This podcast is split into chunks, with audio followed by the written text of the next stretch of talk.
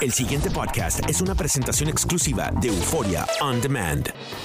WKAQ 580, expertos en análisis y noticias, presenta a los licenciados Luis Pavón Roca, Carlos Díaz Olivo, en WKAQ Analiza. Muy buenos días, yo soy Leo Aldrich, este es WKAQ Analiza. Hoy me acompaña Yanira Hernández, un privilegio tenerte aquí en los micrófonos de WKAQ. Tempranito en la mañana. Yes. Nos vamos a ver esta tarde, pero, Así es. pero estamos aquí. Hoy Luis Pavón Roca y el, licen- lo- el licenciado Luis Pavón Roca y el licenciado Carlos Díaz Olivo están excusados. Tienen, Para millaje. Así es. Así que, Yanira, quería empezar contigo discutiendo la, la carta que tocamos brevemente en el bocadillo. Es una carta de la Junta de Control Fiscal dirigida a el, ¿verdad? al gobernador.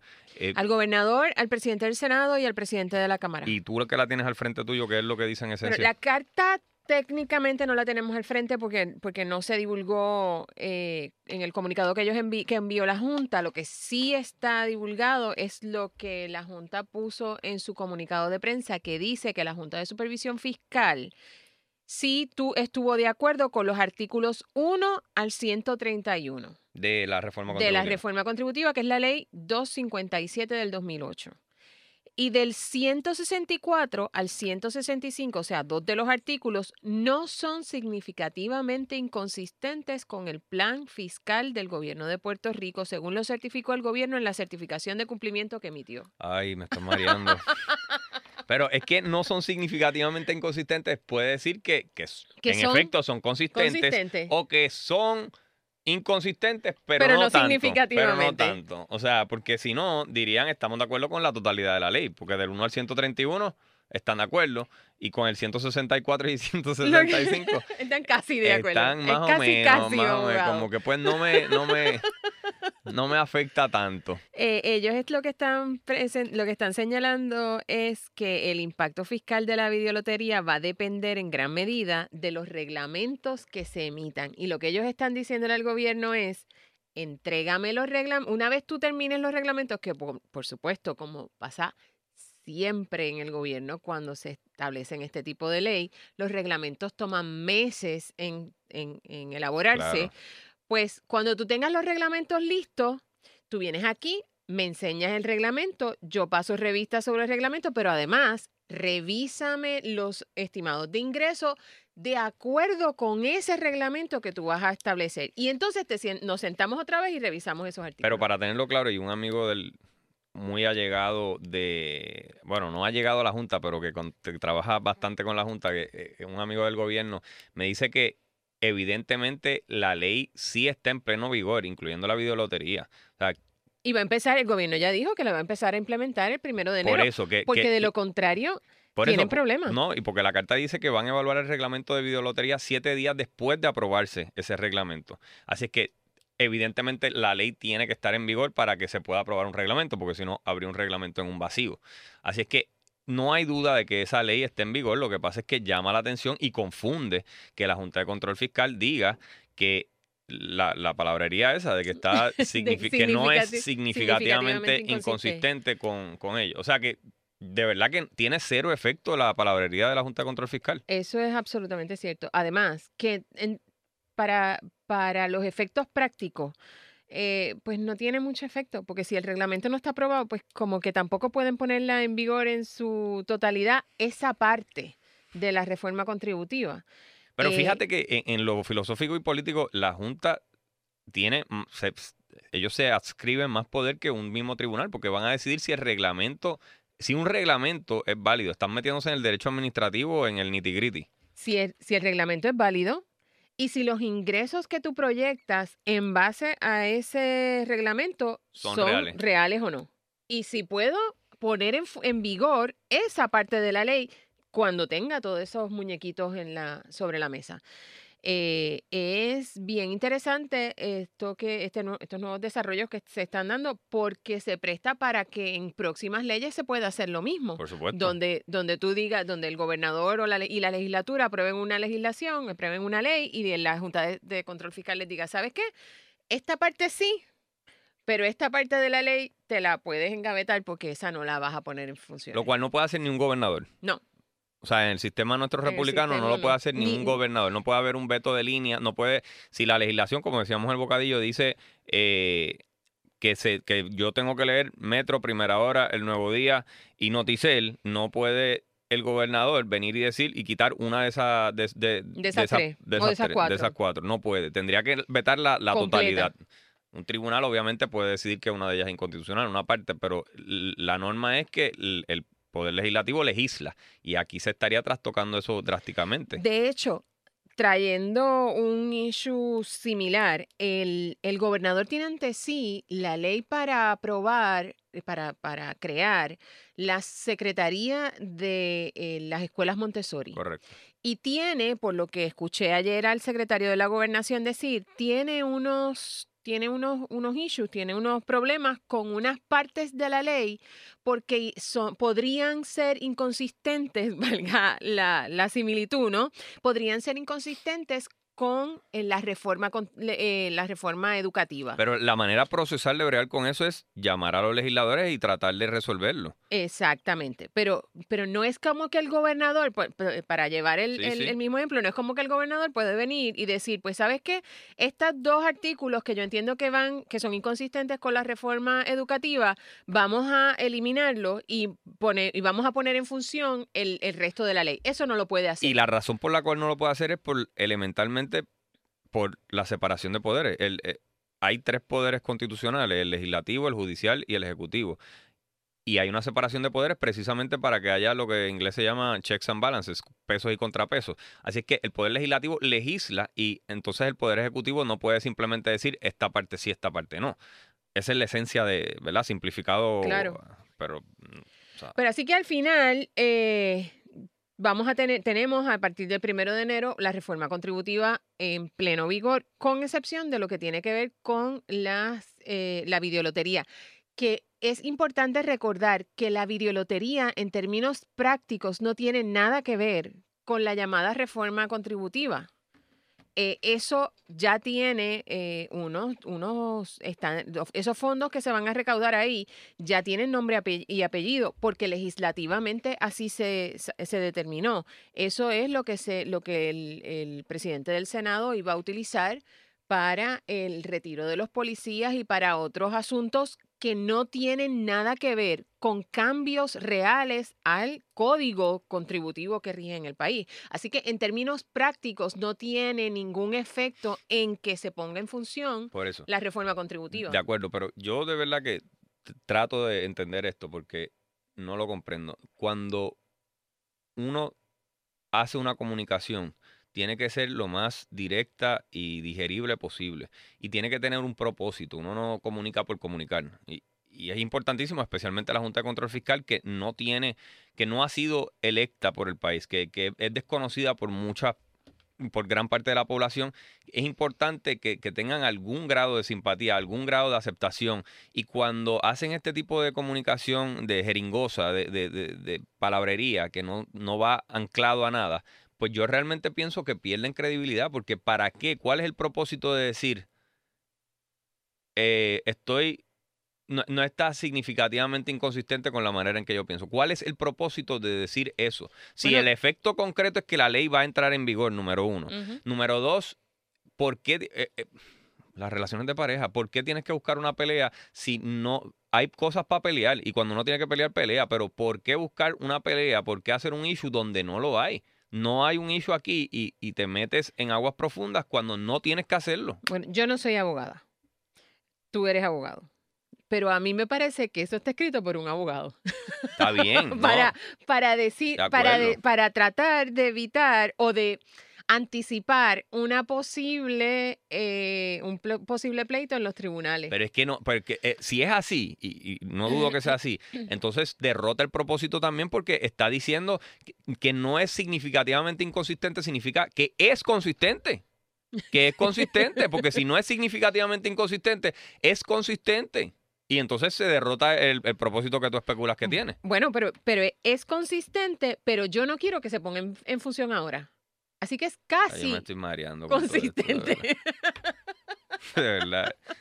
Mira, vamos a pasar a otro tema, porque Mira. la verdad es que tratar de entender a la Junta de Control a- Fiscal no es posible. No es fácil. a Vamos- esta hora de la va- mañana Vamos no es a tratar de entender al Partido Popular Democrático. Ay, bendito sea Dios. Mira, ahí en el, en el- la página 10 del periódico El Nuevo Día, una nota de Gloria Ruiz Cuilan, se da cuenta de que hay dos candidatos a la gobernación, específicamente los alcaldes de Comerío, José Santiago, y el de Isabela, Carlos Delgado Altieri, que dijeron en esta entrevista que debería buscarse métodos alternos para seleccionar al candidato a la gobernación.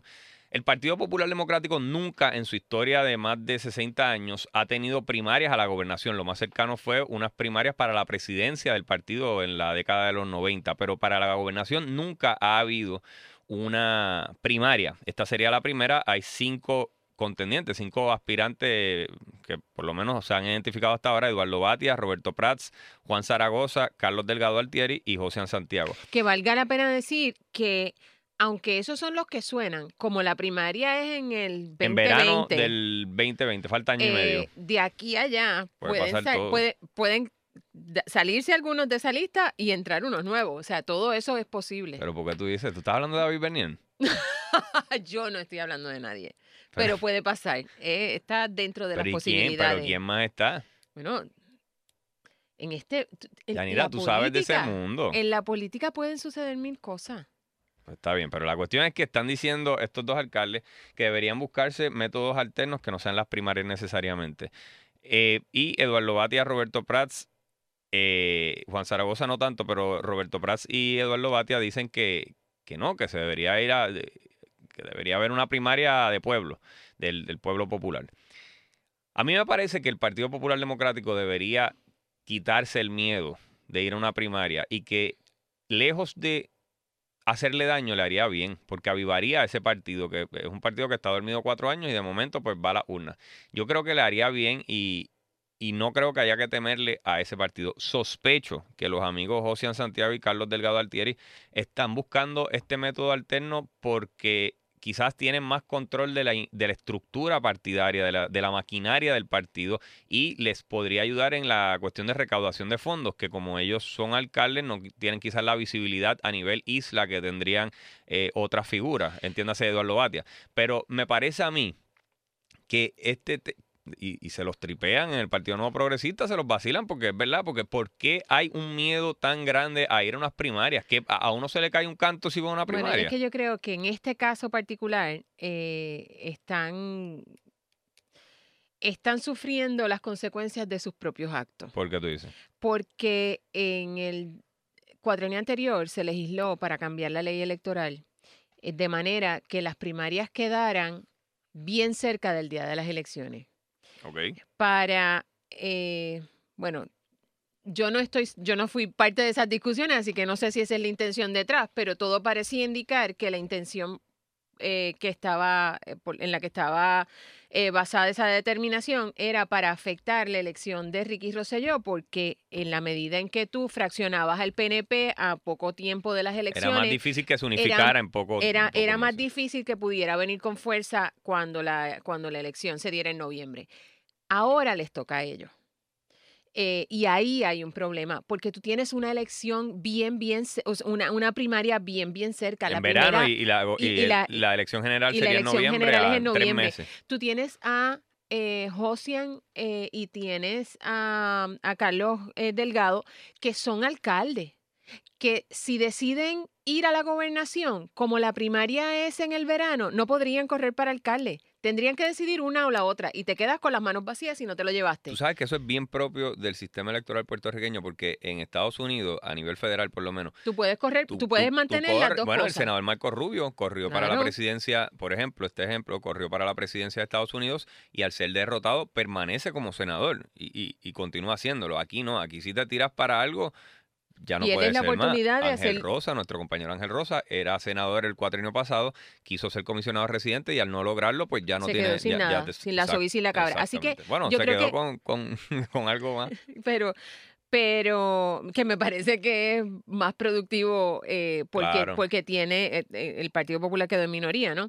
Este, eh, pero, pero a lo que voy es que en, para el Partido Popular una elección, una primaria en el verano del, 2020, del 2020 es bien peligroso eh, porque siempre en unas primarias, sobre todo con tantos candidatos, siempre se crean heridas y entonces subsanar esas heridas para coagular una fuerza política que pueda derrotar al Partido Nuevo Progresista en las elecciones del, del 2020 es complicado. De acuerdo, eso Yanira. sin decir, eso sin decir que tú tienes ahí a un partido que está económicamente bien, bien eh, afectado. Ellos, eh, los números que dan en el artículo, pues son, son dramáticos. O sea, hay una deuda acumulada que asciende a 3.4 millones, eh, que tienen que, que tienen que trabajar con eso en minoría, porque cuando se gobierna esas deudas, pues la gente dona más, hay una expectativa de que te vas a quedar y la gente dona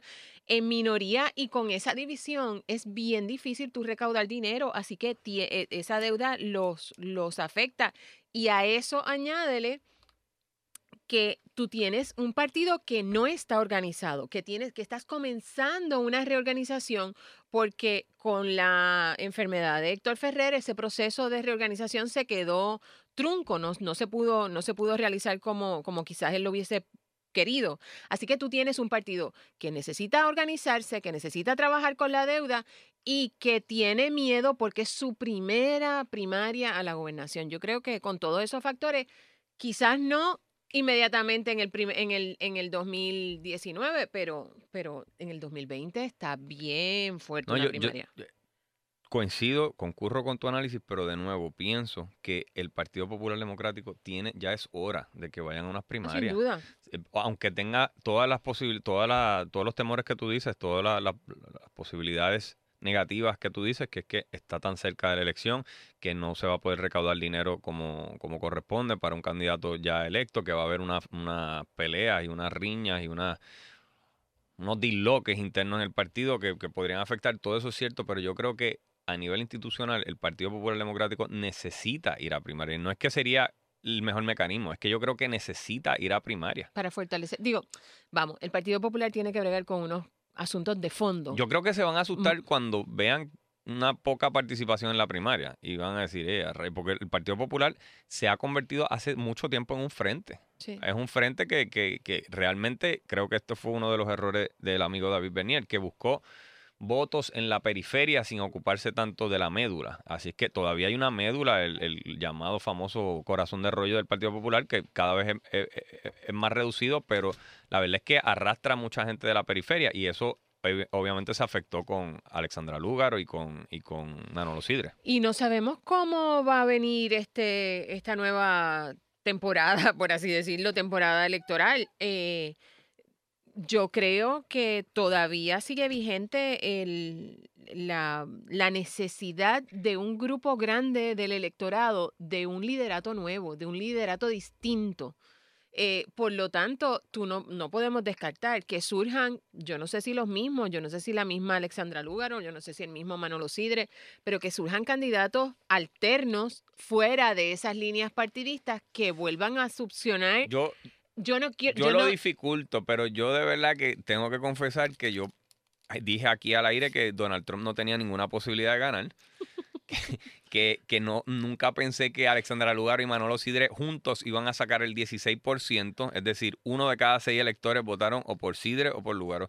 Así es que me confieso que, que no la pegué ahí. Yo voy a hacer una. Predicción. Una, una, una predicción, yo no sé si llamarla así, pero yo voy a decir algo públicamente que a lo mejor me caerá en predicción de año nuevo. Eh, yo creo que Ricardo Rosselló, a pesar de todo lo que está pasando, tiene todas las posibilidades de salir reelecto. Igual las tiene Donald Trump en Estados Unidos. Creo que ambos tienen en el, al día de hoy todo un campo para trabajar y volver a salir reelectos en eh, a, a salir electos en el en, en el Yo, 2020. yo coincido contigo en lo local. Creo que el gobernador Rosselló tiene posibilidades reales. Y no coincido contigo en a nivel de Estados Unidos porque el caso, los casos de los allegados, los casos legales criminales de los allegados del presidente Trump se agudizan cada vez más y se está poniendo fea la cosa. Claro está, él siempre sale parado.